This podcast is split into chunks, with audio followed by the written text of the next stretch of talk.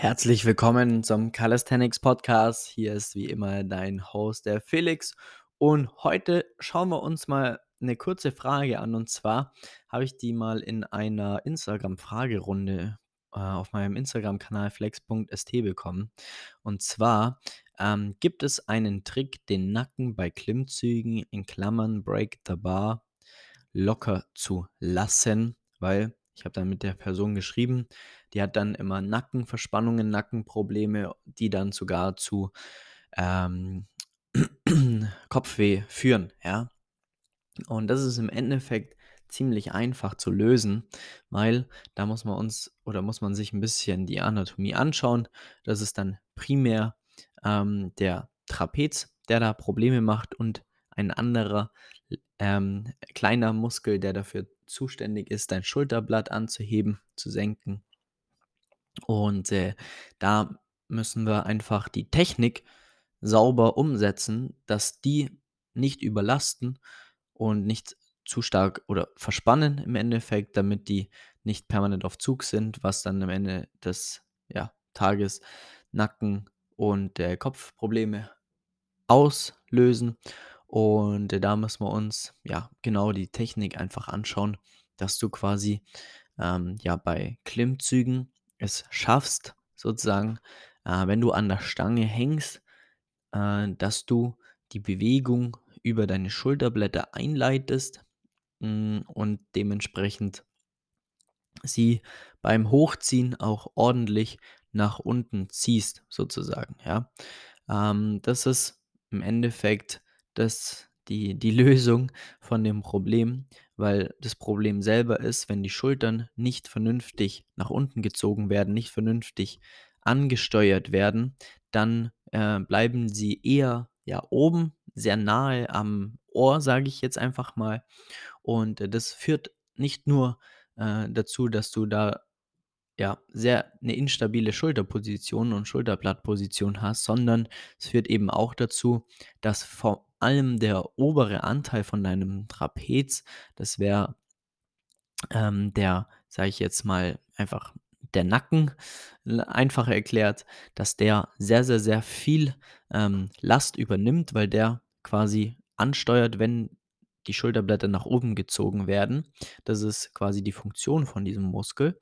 Und äh, der ja, Gegenpart, also der Trap 3, wie man ihn auch nennt, der ist nämlich dafür zuständig, primär dein Schulterblatt auch nach unten zu ziehen, ähm, in eine Depression zu ziehen. Genau.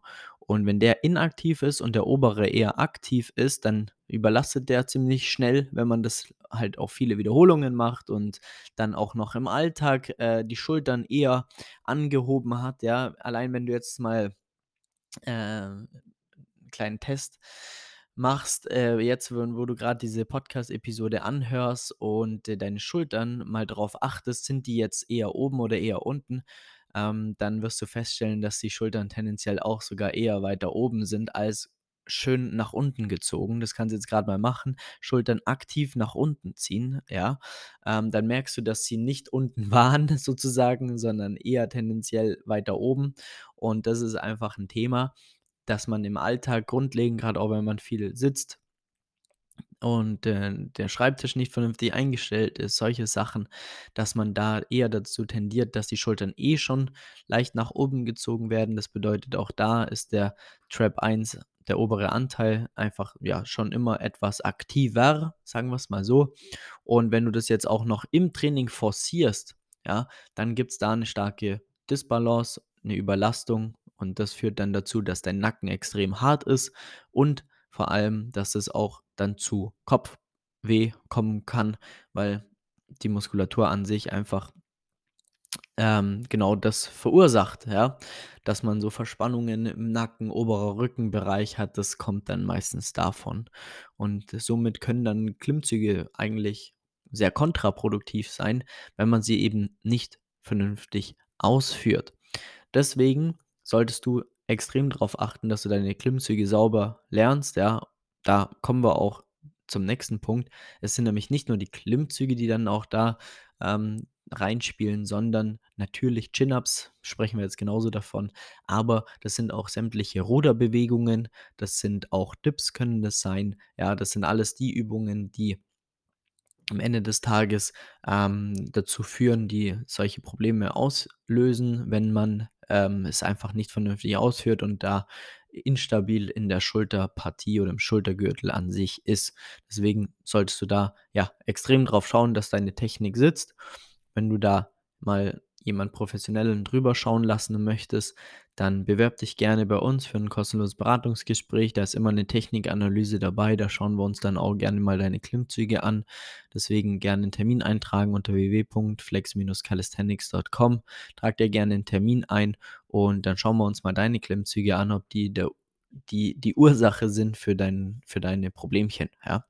Deswegen gerne eintragen und, ähm, ja, sonst gerne hier diesen Podcast abonnieren. Ansonsten sehen wir uns in der nächsten Episode. Mach's gut, dein Felix. Ciao, ciao.